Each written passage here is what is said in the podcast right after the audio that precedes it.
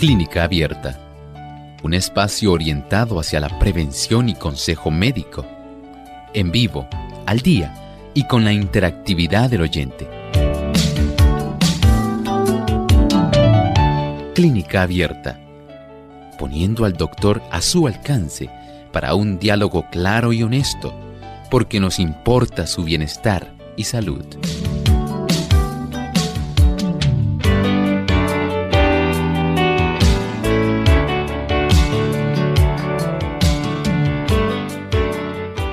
Saludos amigos de Clínica Abierta. Hoy vamos a estar hablando sobre el sarcoma de tejidos blandos, así que no se pierda nuestro tema en el día de hoy.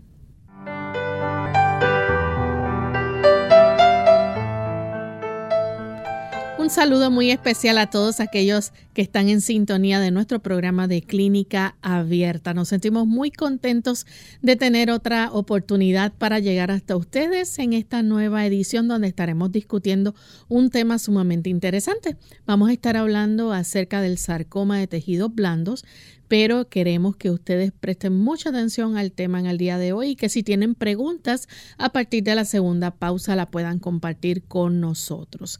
Enviamos saludos cordiales a todos aquellos que nos sintonizan en el lindo país de Guatemala. Allá nos escuchan a través de Estéreo Salvación en San Pedro, a través de Unión Radio, Orión Estéreo 102.7 FM, Radio Educativa 93.5, Radio Edén Estéreo 92.7 FM, La Voz de los Tres Ángeles 104.7 FM en Tacaná, San Marcos. Así que para todos ustedes en este lindo país enviamos un cariñoso saludo desde San Juan, Puerto Rico y también a los amigos que nos están viendo a través del canal local de Salvación TV canal 8.3, a los amigos que también nos ven por Lumbrera TV, a través del Facebook Live y los que nos ven a través del Facebook Live de Radio Sol 98.3 FM. Sean todos muy bienvenidos.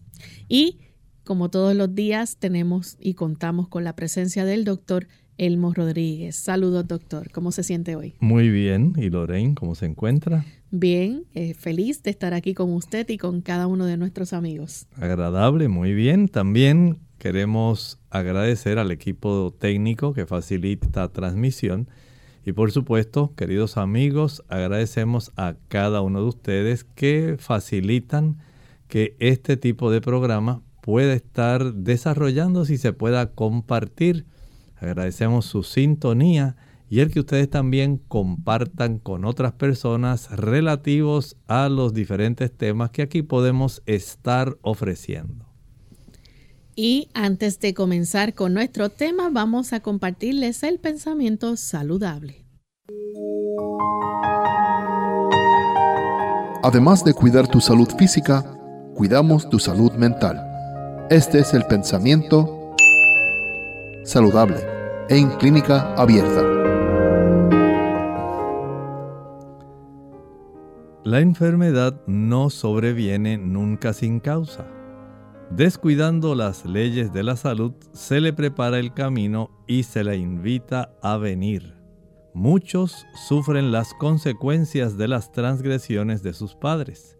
Si bien no son responsables de lo que hicieron estos, es sin embargo su deber averiguar lo que son o no son las violaciones de las leyes de la salud deberían evitar los hábitos malos de sus padres y por medio de una vida correcta ponerse en mejores condiciones.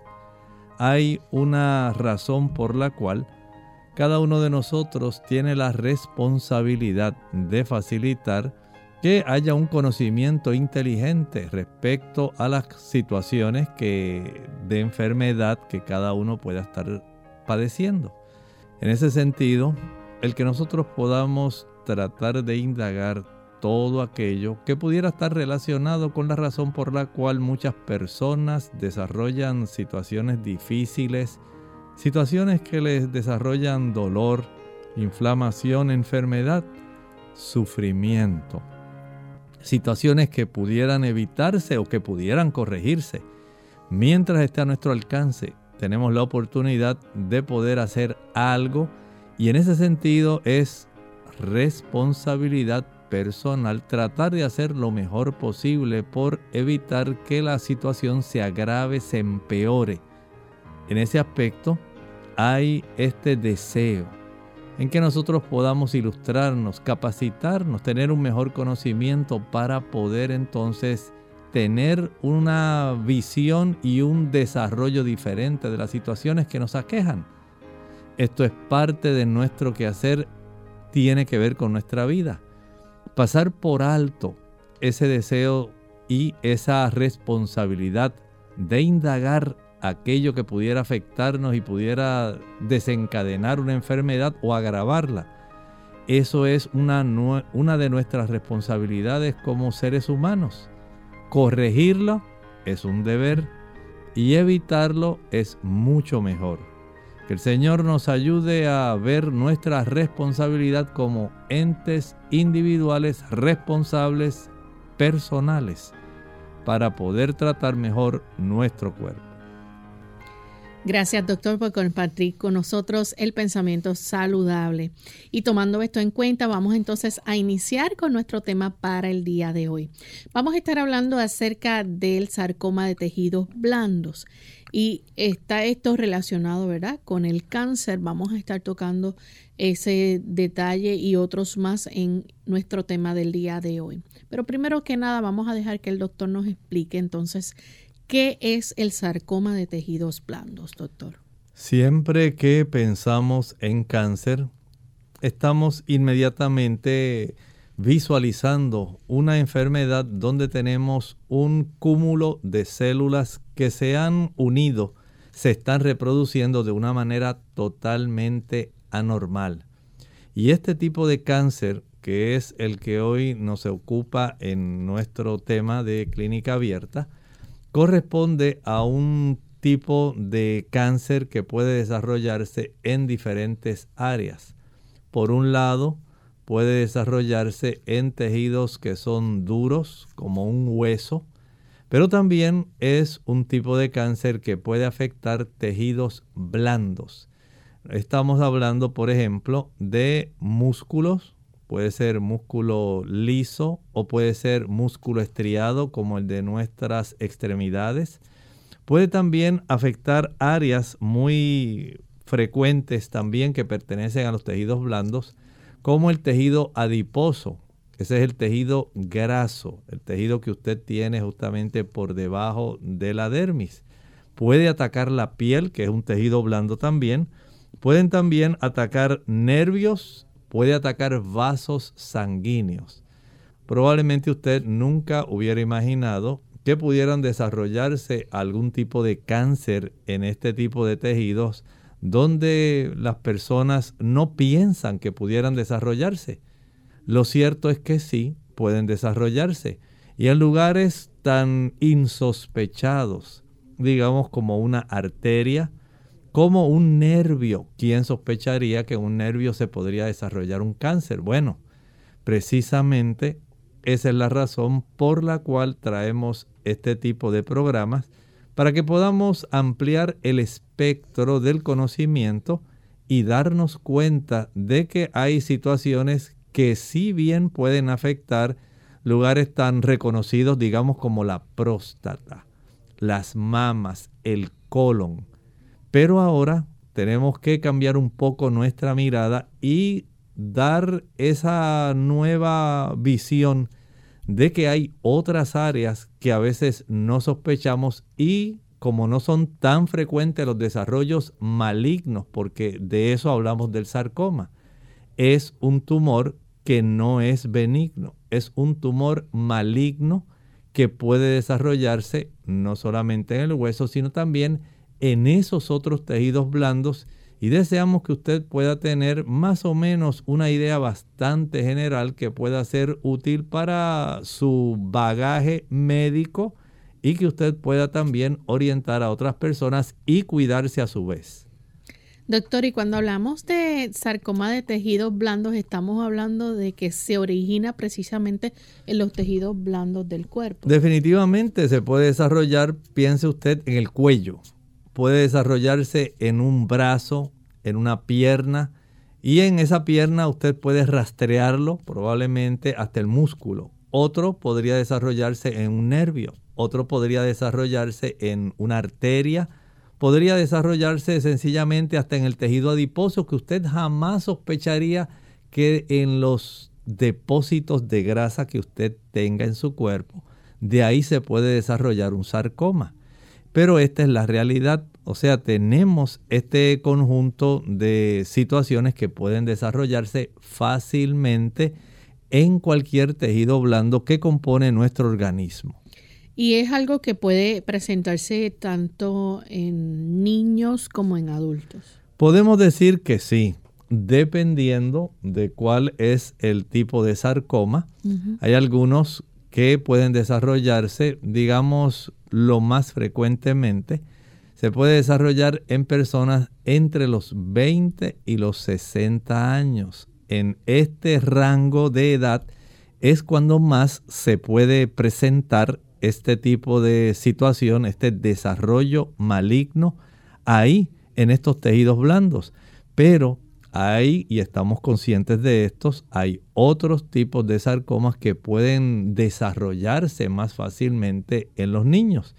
Y esto pues nosotros lo debemos tener en cuenta porque de acuerdo a la probabilidad el tejido blando del cual se desarrollan, así también entonces podemos decir eh, puede ser eh, la oportunidad en que se pueda detectar a tiempo o sencillamente haya que requerir un tratamiento intensivo para erradicar este problema. Vamos en este momento a hacer nuestra primera pausa y cuando regresemos vamos a seguir con este interesante tema, así que no se vayan que volvemos en breve. Cáncer de la piel.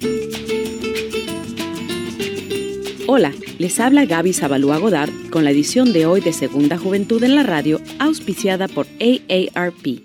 Los latinos venimos en todos los colores y es el color lo que nos hacía pensar que estábamos asegurados contra el cáncer de la piel. Seguramente los latinos que son rubios con ojos claros saben que están a riesgo de contraer cáncer de la piel si sufren de quemaduras de sol, pero muchos hispanos creemos que la piel trigueña nos protege. Un estudio de la Universidad de California del Sur advierte que los latinos están siendo diagnosticados con melanoma, el peor tipo de cáncer de la piel, y se les está encontrando tumores grandes. Las personas con tumores más pequeños o más nuevos sobreviven unos 10 años, pero las personas que tienen tumores grandes solo tienen un 40% de posibilidades de sobrevivir. Aunque el número de latinos diagnosticados aún sigue siendo bajo, la tasa se ha triplicado en los últimos 15 años. Los investigadores creen que los latinos generalmente no conocen los factores de riesgo. Miles Cockburn, el autor del estudio, dice que hay que dar publicidad a esta información para que la gente pueda aprender a hacerse su propio examen y someterse a una revisión médica. El patrocinio de AARP hace posible nuestro programa. Para más información, visite www.aarpsegundajuventud.org www.aarpsegundajuventud.org El organismo humano es una maquinaria bien maravillosa, pero se puede abusar de ella. La transformación del alimento en sangre buena es un extraordinario proceso y todo ser humano debería estar informado respecto de este asunto. Hola, les saluda la doctora Esther García. Cáncer. ¿Los alimentos tienen un impacto en cuanto a su riesgo? Numerosos estudios han demostrado la relación entre una dieta alta en azúcar y el cáncer. El alto consumo en azúcar se ha vinculado a un mayor riesgo de cáncer de colon, recto, mama, ovarios, útero, próstata, riñón, así como de los cánceres del sistema nervioso central. Una de las razones sugeridas referente al efecto del azúcar sobre el cáncer es que el azúcar debilita el sistema inmunológico. Un estudio publicado por la Asociación Dental del Sur de California encontró que después de consumir solo 24 cucharaditas de azúcar, la capacidad de los glóbulos blancos para destruir las bacterias disminuía en un 92%. Las frutas y verduras son ricas en antioxidantes,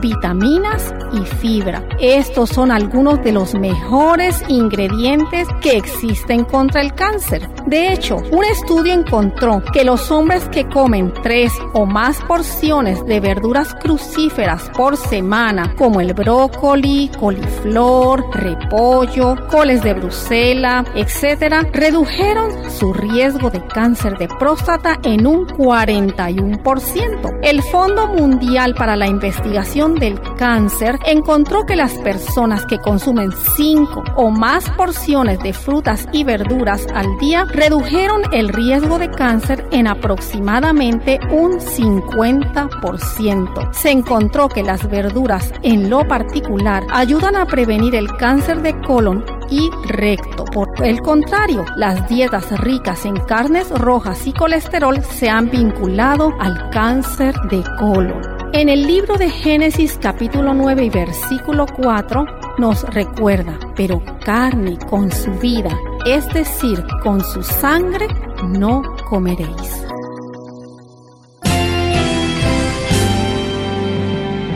Unidos, unidos, unidos hacia el cielo, siempre unidos.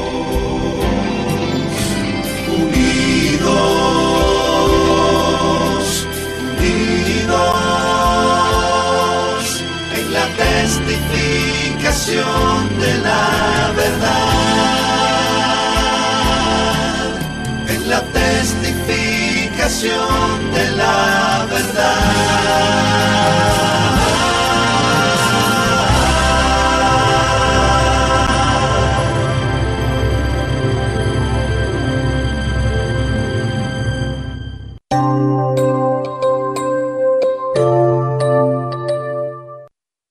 Ya estamos de vuelta en Clínica Abierta, amigos, y estamos hoy hablando acerca del sarcoma de tejidos blandos. Antes de la pausa, el doctor nos estaba hablando, ¿verdad?, de cómo este tipo de sarcoma puede, eh, puede ser benigno. Algunos tumores de estos pueden, muchos pueden ser benignos, pero también pueden haber cancerosos. Y hay están presentes, ¿verdad? En, precisamente en los tejidos blandos pueden eh, encontrarse en el tronco, en la cabeza, en el área del cuello, en órganos internos, también eh, en el área trasera de la cavidad abdominal. Y hay muchos tipos de sarcomas de tejidos blandos. Así que vamos a dejar que entonces el doctor comparta eh, algunos de ellos porque sabemos que hay diferentes y quizás no pudiéramos cubrirlos todos en este programa. El tiempo es muy corto, pero sí podemos mencionar algunos de ellos. Exactamente. Hablando de esto, por ejemplo, podemos iniciar con el fibrosarcoma. Y este fibrosarcoma tiende a afectar más a aquellos adultos que van entre los 20 a los 60 años y lo que hace es que afecta más el tejido fibroso, generalmente en extremidades, en piernas, brazos, pero también puede afectar el tronco, el tejido fibroso. Recuerde que cuando estamos hablando de sarcoma, estamos hablando de un tipo de cáncer que es maligno. Sí hay eh, algunos tipos de tumores benignos, pero no pertenecen a la clasificación de los sarcomas. Queremos hacer esa aclaración porque sí, en estos tejidos blandos también se pueden dar eh, algunos tipos de eh, tumores benignos que no son para nada del tipo sarcoma, pero en este caso lo que estamos hablando es relativo a este tipo de tumor que tiene una clasificación maligna, sarcoma, y en este caso, vean por ejemplo, en un tejido blando, el aspecto del tejido fibroso, piernas, brazos, tronco y generalmente en adultos de 20 a 60 años. Doctor, tenemos también el sarcoma alveolar de partes blandas. ¿Por qué se caracteriza así? Bueno, este se presenta más en las piernas y tiende a afectar más bien adultos jóvenes. Vean entonces que ya estamos eh, observando un tipo de desarrollo canceroso, porque estos no, no son tumores benignos, son tumores cancerosos que hay que atender, se le da seguimiento, se identifican y se tratan. Pero hay que atenderlo porque no cualquier bulto o desarrollo que se puede estar eh, creciendo en una de nuestras extremidades tiene que ser sencillamente algo benigno. Pueden haber estos otros que son malignos. Y tenemos el angiosarcoma. Este tiene que ver, ya está relacionado con los vasos sanguíneos. Está relacionado con vasos, vasos sanguíneos.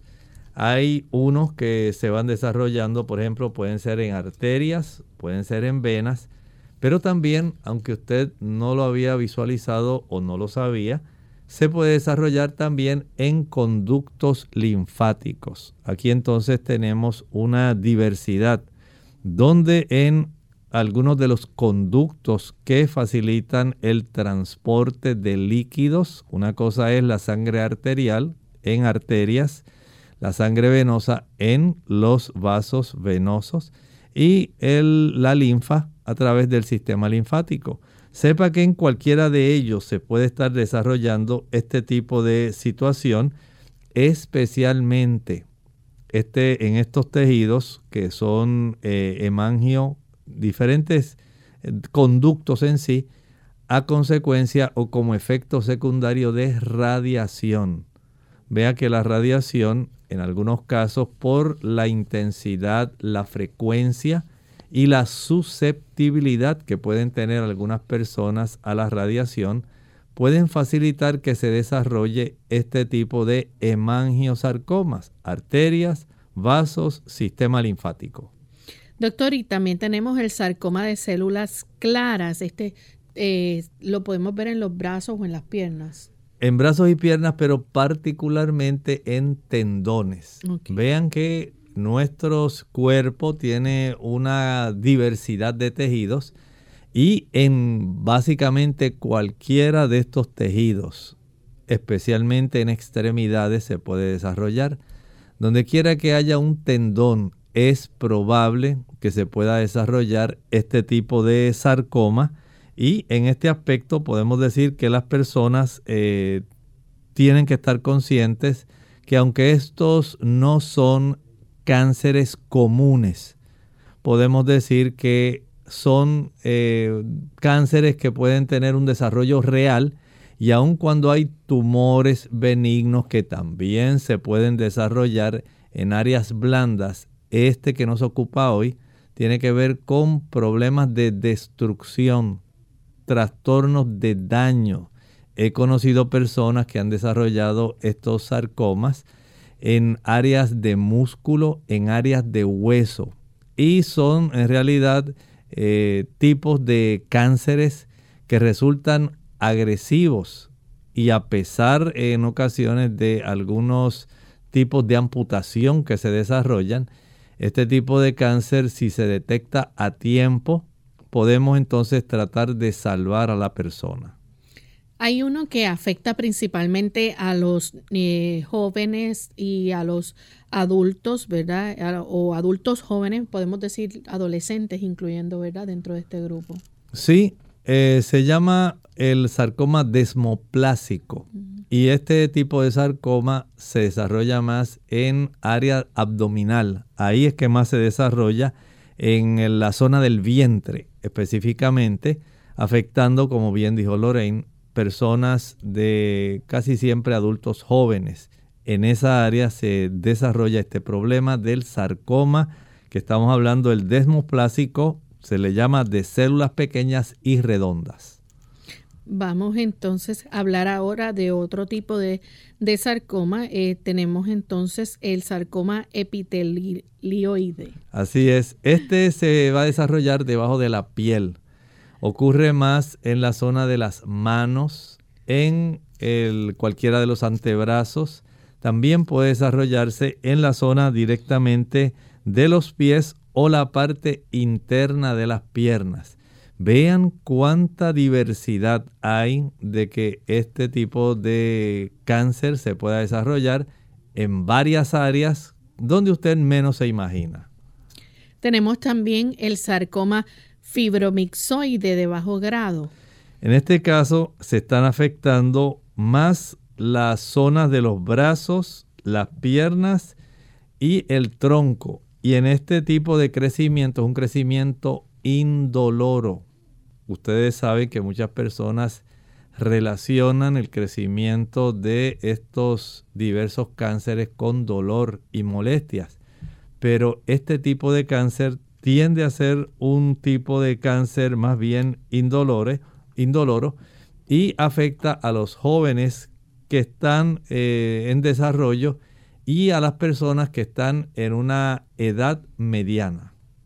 También tenemos entonces el sarcoma eh, o el tumor del estroma gastrointestinal. Ya este entonces pues tiene que ver más con el tracto digestivo. Así es, en el sistema digestivo se puede desarrollar este otro tipo de tumor. Usted pensaría, bueno, pero si es dentro del estómago, bueno, si es dentro del intestino delgado, se puede desarrollar. Según tenemos el de colon, que es uno de los más comunes, podemos decir básicamente ocuparía casi el tercer lugar dentro del escalafón de los diferentes tipos de cáncer que afectan a los hombres y a las damas. Podemos identificar en tercer lugar generalmente, además del de pulmón y de próstata en el hombre, además del de pulmón y de mama en la mujer, el de colon generalmente ocupa el tercer lugar y en este caso nos damos cuenta de que sí, de que los cánceres se pueden desarrollar en tejidos blandos del sistema gastrointestinal, pero este también puede desarrollarse y es un sarcoma. No necesariamente es de la misma, del mismo tipo de los que se desarrollan a nivel del área del recto sigmoides. Hay uno ya que afecta entonces los vasos linfáticos. ¿Cuál es? Este es uno más común. Y este tal vez usted lo ha escuchado más frecuentemente, se llama el sarcoma de Kaposi. Está afectando el tejido linfático, los vasos linfáticos y sanguíneos. Hace un momento estábamos hablando del angiosarcoma, que generalmente afecta más los vasos arteriales y venosos, pero también puede afectar el sistema linfático y puede desarrollarse un linfosarcoma. Así que tenemos este otro que es el de sarcoma de Kaposi, pero este se origina más dentro del revestimiento, en las células que están en la parte interna de ese tipo de tejido linfático, ahí es donde más se desarrollan. Vamos en este momento a hacer nuestra segunda pausa y cuando regresemos vamos a continuar con este interesante tema, así que no se vayan amigos. Regresamos en breve. Cuidar de los demás es cuidar de uno mismo. Hola, les habla Gaby Zabalúa en la edición de hoy de EARP Viva, su segunda juventud en la radio, auspiciada por EARP. Si eres proveedor de cuidados de un pariente mayor y deseas mantenerlo sano, es bueno saber que el estrés es el responsable de un gran número de visitas al médico. Problemas en las arterias coronarias, el cáncer, accidentes y enfermedades respiratorias pueden ser producto del estrés, cuando éste se prolonga por largos periodos de tiempo ya que sufrir de estrés no solo afecta al adulto mayor que recibe los cuidados, sino también a su proveedor, es conveniente practicar técnicas para controlarlo. Lo principal es deshacerse dentro de lo posible de las circunstancias que lo producen y posteriormente desarrollar resistencia para impedir que la tensión te baje el estado de ánimo. Según expertos, la manera en que percibes el medio ambiente y la actitud que empleas para lidiar con las circunstancias externas son factores que detonan el estrés. De igual modo, las relaciones interpersonales juegan un papel importante. En el caso de proveedores de cuidados y su pariente mayor, la relación en sí puede ser muy estresante para ambos. Sin embargo, para romper el ciclo, empiecen el día con una rutina de ejercicios liberadores de tensión. El patrocinio de AARP hace posible nuestro programa. Para obtener más información, visita aarpsegundajuventud.org oblicua viva.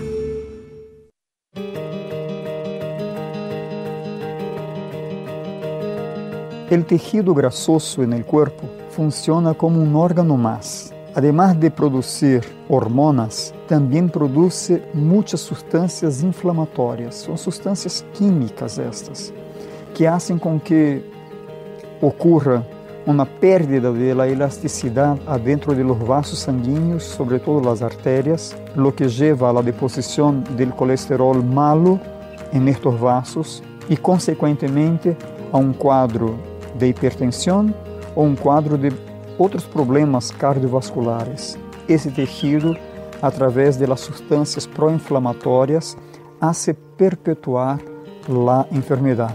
Por eso es muy importante focarse en una alimentación anti-inflamatoria. ¿Qué es eso? Entre más crudo, más vegetales integrales, cereales y colores. Entre más colores naturales presentes en la alimentación diaria, mayor el poder antiinflamatorio de los alimentos. En Clínica Abierta te queremos saludable. Por eso deseamos que practiques los ocho remedios naturales.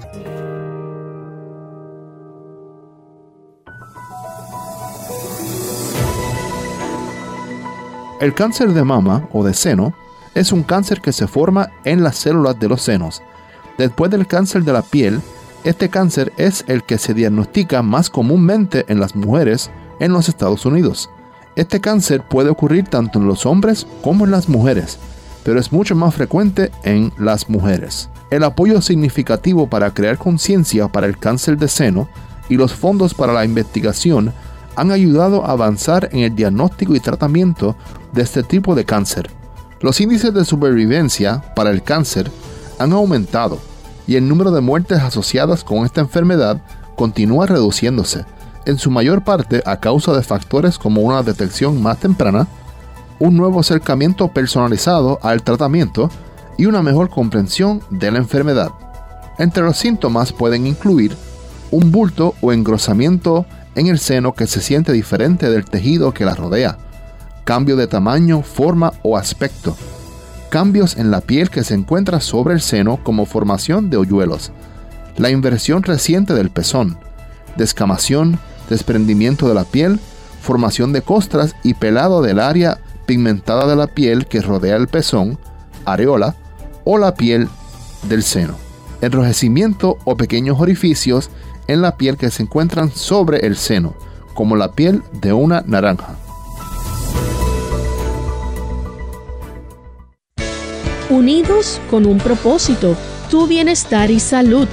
Es el momento de hacer tu pregunta llamando al 787-303-0101 para Puerto Rico, Estados Unidos 1866-920-9765 y llamadas internacionales al 787-763-7100 o al 787 282-5990.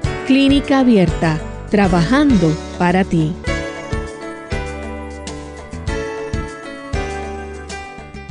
Clínica Abierta. Estamos de vuelta en Clínica Abierta, amigos, y continuamos con este interesante tema del sarcoma de tejidos blandos. Antes de la pausa, estábamos presentándoles algunos de los tipos de sarcoma que pueden aparecer o pueden presentarse. Si tienen preguntas con relación a esto, pueden comunicarse con nosotros.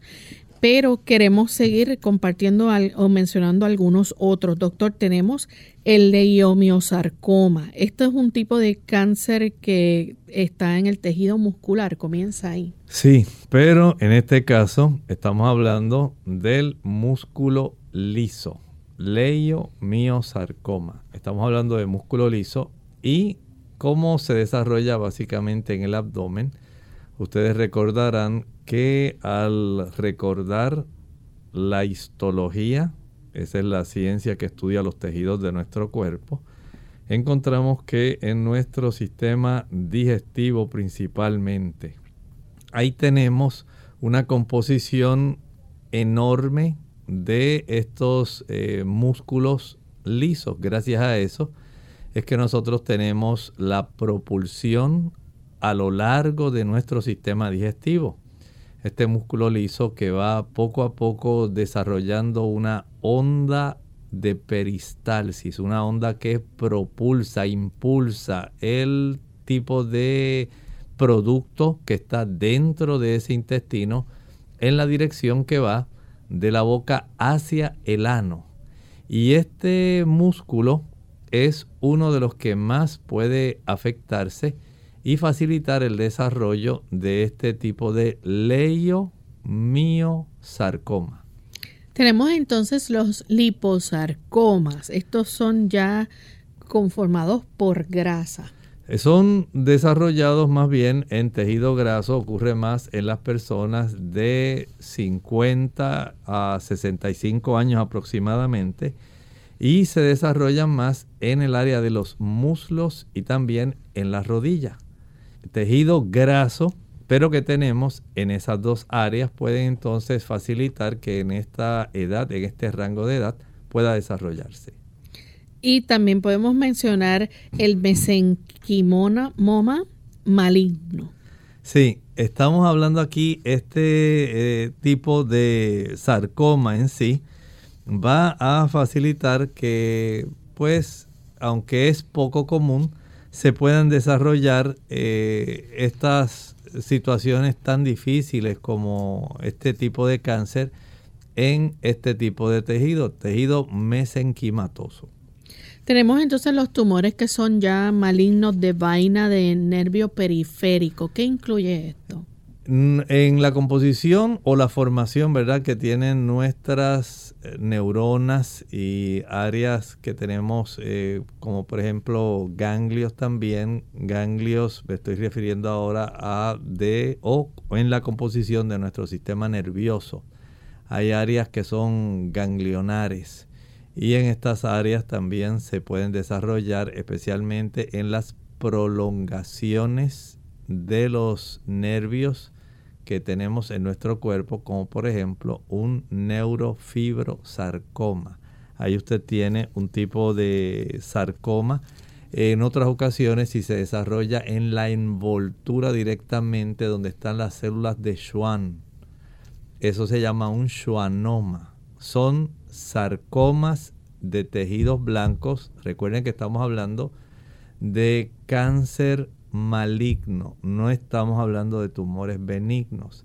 Y este tipo de cáncer maligno, al clasificarse, porque desde el punto de vista de los tejidos, el patólogo, una vez se obtiene la muestra del tejido, va a analizar de dónde procedió el desarrollo del tipo de cáncer.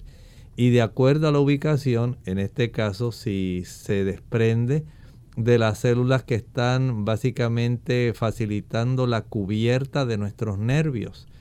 Como usted tiene un cable en su casa, en su cablería eléctrica, y ese cable puede tener un color blanco, color negro, color verde, a veces también color rojo. Ese tipo de aislante esa cubierta que está sobre eh, esos hilos de cobre generalmente, algunos antes eran sólidos, ahora son como trenzados. Esa cubierta en nuestro sistema nervioso está dado por esas células de Schwann que facilitan el depósito de la mielina. Y cuando se desarrollan en esa área, este schwannoma es un sarcoma maligno que se origina en esas células específicas.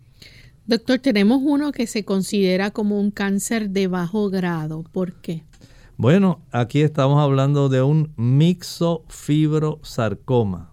Este tiende a afectar más a áreas que son justamente debajo de la piel. Va a afectar brazos y piernas y va a tener una aparición generalmente en personas de edad avanzada. Recuerden que no es que todos estos tipos de cánceres van a aparecer, todos ellos en realidad son de una frecuencia muy baja y dicho sea de paso, tenemos que recalcar que en términos de estadísticas podemos decir que tomando la composición general de todo el componente o el universo de estos diferentes tipos de sarcomas que se puedan generar, generar en los Estados Unidos se pueden desarrollar o se identifican unas cerca de 13.400 personas anualmente que desarrollan este tipo de sarcoma. Así que por un lado, en, comparación a la proporción de la población que tiene los Estados Unidos, resulta relativamente bajo. Pero desde el punto de vista individual, 13.400 personas componen una cantidad bastante alta en relación, si lo podemos dividir entre los 50 estados y la distribución. Entendemos que sí nos da una idea de que hay una frecuencia en la cual esto se puede dar, sin embargo, dentro de la cantidad del desarrollo de la clasificación de estos cánceres, por lo menos este del rhabdomiosarcoma no resulta el fibromixo, el mixofibrosarcoma no es muy frecuente. Y tenemos entonces el fibrosarcoma infantil que afecta, entonces es común en los niños menores. Exactamente, aquí estamos hablando más bien de estos tejidos que van a estar afectándose, desarrollando el problema y más frecuentemente en los niños. Vean que cada una de estas clasificaciones nos habla de un origen, de un tejido que está facilitando el desarrollo de este tipo de cáncer maligno. Y tenemos entonces que con más frecuencia están los tumores fibrosos solitarios, que esos pues son benignos.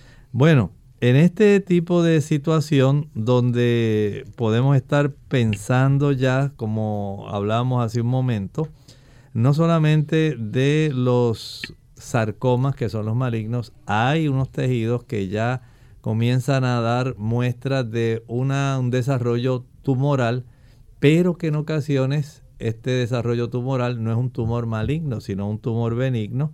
Y en, ese, en esa clasificación lo podemos decir que además de los tumores malignos de tejidos blandos, hay también unos tumores de tejidos blandos intermedios y hay otros tumores de tejidos blandos que son benignos. Así que hay una zona que podemos clasificar que resulta bastante indiferenciada donde pueden malignizar ciertos tejidos, aunque afortunadamente en algunos solamente el crecimiento se desarrolla sin que malignicen, que entonces entraría en la clasificación de esos tumores de tejidos blandos que podemos decir serían benignos, por ejemplo, Lorraine, podemos hablar, mira, de los elastofibromas, que es un, un, tumor benigno de tejido fibroso. Tenemos los fibromas, que también son tumores benignos de tejido fibrosos. Los histiocitomas fibrosos son tumores también benignos. Los glómicos son benignos. Los tumores de células granulares hay unos hemangiomas que probablemente usted los ha visto eh, que le crecen en la piel, que usted observa como si fuera una verruguita, pero es una verruguita roja que está llenita de muchos capilares. Eso es una clasificación de un tumor benigno de tejido blando. Están los hibernomas, los lipomas, que estos son frecuentes, Lorraine, los tenemos aquí, son tumores benignos muy comunes en el tejido que se está conformando por grasa. Y las personas llaman y dicen, doctor, ¿habrá algo natural que pueda facilitar que este, esta cantidad de grasa que ya me ha salido anteriormente pueda esto desaparecer? Bueno, sepa que eso es un tumor benigno de grasa que le ha salido ahí. Y están los leiomiomas. Estos son frecuentes encontrar eh, las damas. A veces llaman y preguntan, mire doctor, me encontraron y dicen un fibroma, en mi útero. Este, ¿Qué se puede hacer? Ahí estamos hablando de un tumor benigno del tejido muscular que tiene el área del útero. Y estos son generalmente tejidos benignos que se pueden eh, clasificar En esta categoría continuamos con los lipoblastomas que son benignos y se desarrollan más bien en la grasa. Los linfangiomas que son benignos y desarrollan en los vasos sanguíneos. Los mixomas que se desarrollan más en músculos. Los neurofibromas que se desarrollan más son tumores benignos que en muchas ocasiones se desarrollan más en áreas como brazos o cuello. También los neuromas, que estos sí pueden, aunque son benignos, causar bastante dolor eh, porque están comprimiendo áreas de nervios. También están los rhabdomiomas que se desarrollan en el esqueleto y el corazón. Los schwannomas, que son tumores benignos de células que revisten los nervios. Y el tumor stenosinovial, que por supuesto su nombre nos dice que tiene que ver con el desarrollo en tejido articular.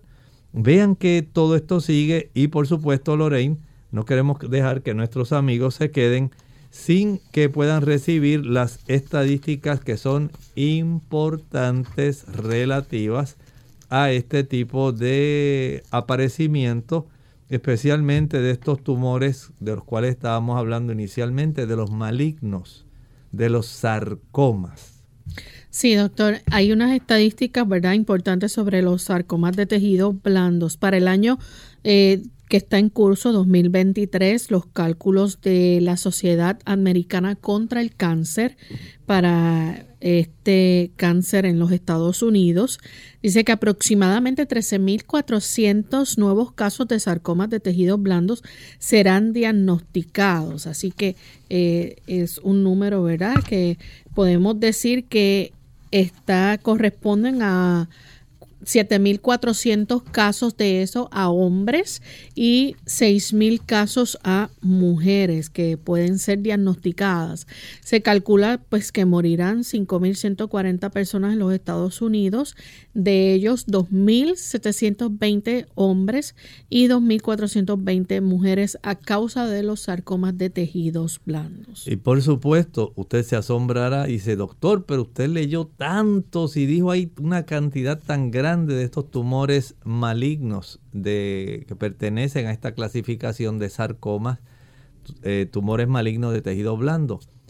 Afortunadamente, de toda esa estadística que Lorraine estaba ahora proveyendo, hay básicamente tres que son los más comunes, de acuerdo a la importancia de aparición y la clasificación diagnóstica se ha encontrado primero que el sarcoma pleomórfico indiferenciado, anteriormente se conocía como histiocitoma fibroso maligno, y los liposarcomas constituyen los más frecuentes porque se desarrollan en las piernas.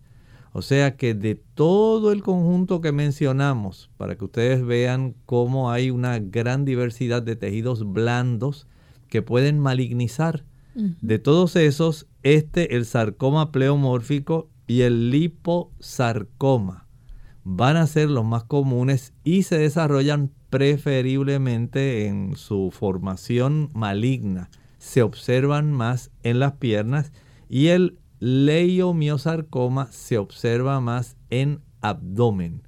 Básicamente, estos dos tipos de, de sarcomas son los que más se van a estar desarrollando. Por lo tanto, todos los demás, aunque los mencionamos y pueden desarrollarse, pueden ocurrir, la probabilidad es tan baja que básicamente estos tres van a estar resumiendo en términos generales por probabilidad de aparición los tipos más frecuentes que afectan a, si usted escuchó con atención, cerca de esos 13.400 casos, tanto en hombres como en mujeres, por probabilidad de aparición, entonces corresponde a esos tres que mencionamos. Sarcoma pleomórfico, liposarcoma y leiomiosarcoma.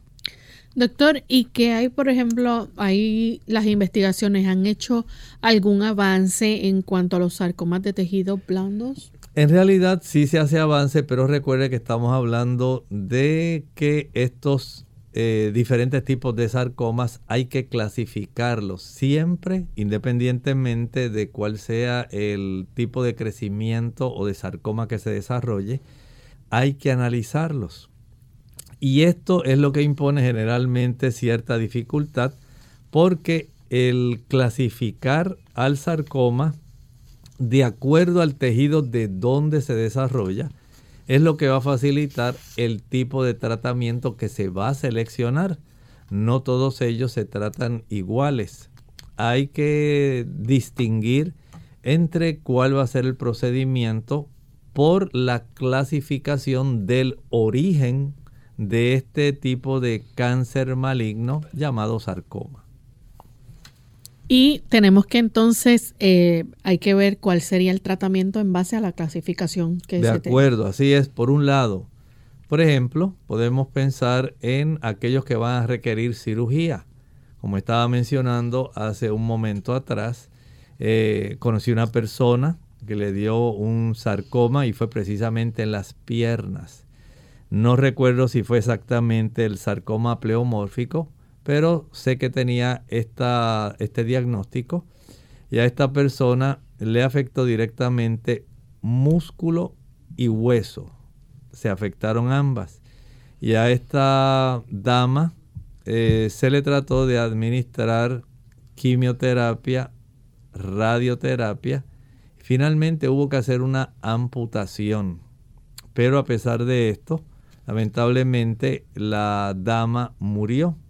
Así que dentro del arsenal para tratar de detectar y tratar esta situación, una vez comienza el crecimiento y se detecta alguna anormalidad, el tener una biopsia es muy importante. Muchas personas siempre tienen el temor de que la biopsia va a facilitar que haya una metástasis de algún tipo de células que son malignas pero en realidad si no sabemos qué tipo de células malignas la persona está desarrollando, pues cómo nosotros vamos a tratar de una manera que sea razonable si no sabemos en realidad cuál es la clasificación de ese tumor.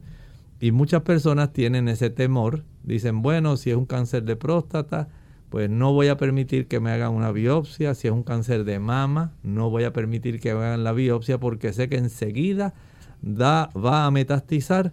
Bueno, en realidad usted pudiera tener el beneficio de no necesitar en algunos casos algunos tratamientos si se sabe la clasificación del tumor y si es benigno o maligno. Pasa mucho con eh, crecimientos que ocurren en la tiroides Muchas personas no quieren hacerse la punción de aguja fina por ese miedo, pero en muchos casos no se está desarrollando ningún tumor y la persona pues vive con esa angustia y dice, Ay, pues yo tengo un tumor, ¿qué me van a dar? ¿Qué voy a hacer?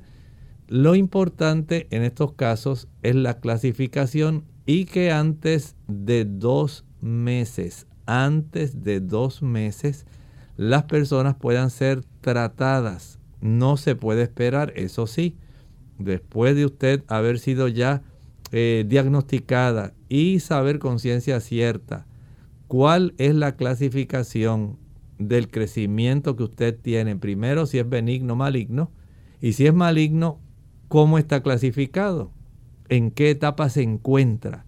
Eso hace una diferencia respecto a la, al arsenal de tratamiento que se le puede brindar. Y como dijimos, puede ser cirugía, puede ser radiación, puede ser quimioterapia. Y esto pues va a estar variando, eh, va a tener esta diversidad de acuerdo a, número uno, en qué etapa se encuentre el tumor. Número dos, la clasificación de ese tumor el origen del tumor y tomar en cuenta entonces el estado general del paciente. Todo eso es lo que va a hacer una gran diferencia para que el médico entonces pueda decidir si va entonces a proceder con radiación antes y o después de la cirugía. Esto es muy importante. ¿Qué tipo de radiación qué tipo de quimioterapia, en qué dosis se le va a administrar y cuál va a ser la más segura para usted. Vean que son factores diversos que hay que tomar en cuenta. Muchas veces desconocemos en realidad qué es lo que está sucediendo y a ciegas no podemos hacerlo. De esta forma entonces entendemos que el tener una clasificación de este tipo de tejidos nos va a brindar el beneficio de saber administrar el tipo de tratamiento correcto en el momento correcto. Bien, lamentablemente ya se nos ha acabado el tiempo, pero agradecemos al doctor por la orientación que nos ha dado en cuanto a los tipos, ¿verdad?, de sarcoma de tejido blando y esperamos que nuestros amigos pues hayan podido entender un poco más sobre este tema. Ya para finalizar, queremos recordarles que mañana tenemos nuestro segmento de preguntas donde se pueden comunicar con nosotros para hacer cualquier tipo de consulta. Vamos entonces a compartirles el pensamiento bíblico final. Hablando de la caída de Babilonia, que encontramos en el capítulo 18 del libro de Apocalipsis.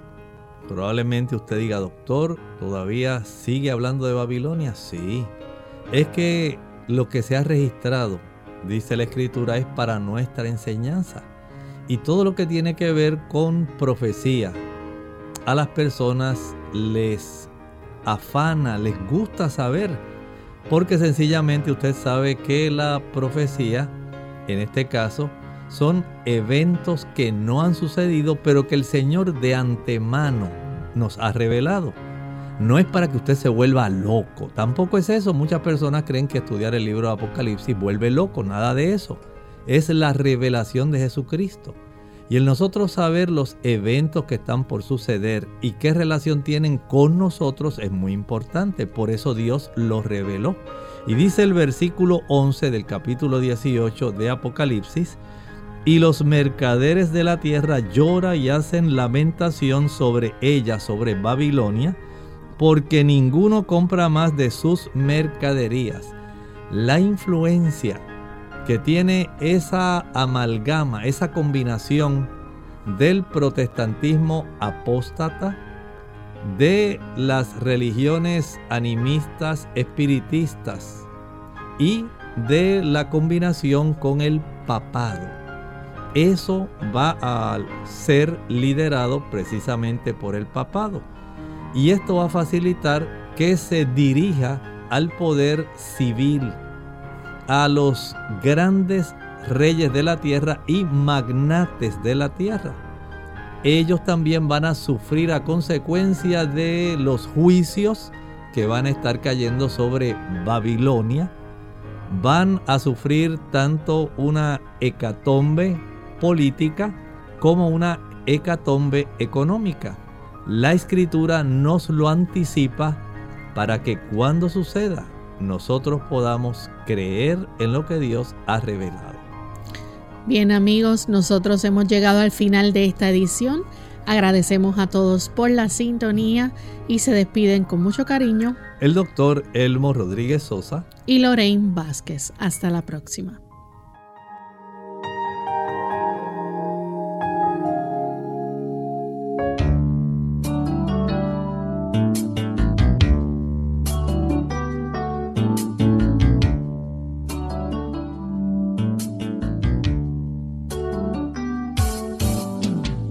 Abierta. No es nuestra intención sustituir el diagnóstico médico. Antes de poner en práctica cualquier consejo brindado en este programa, usted debe consultar con su médico. Hasta la próxima.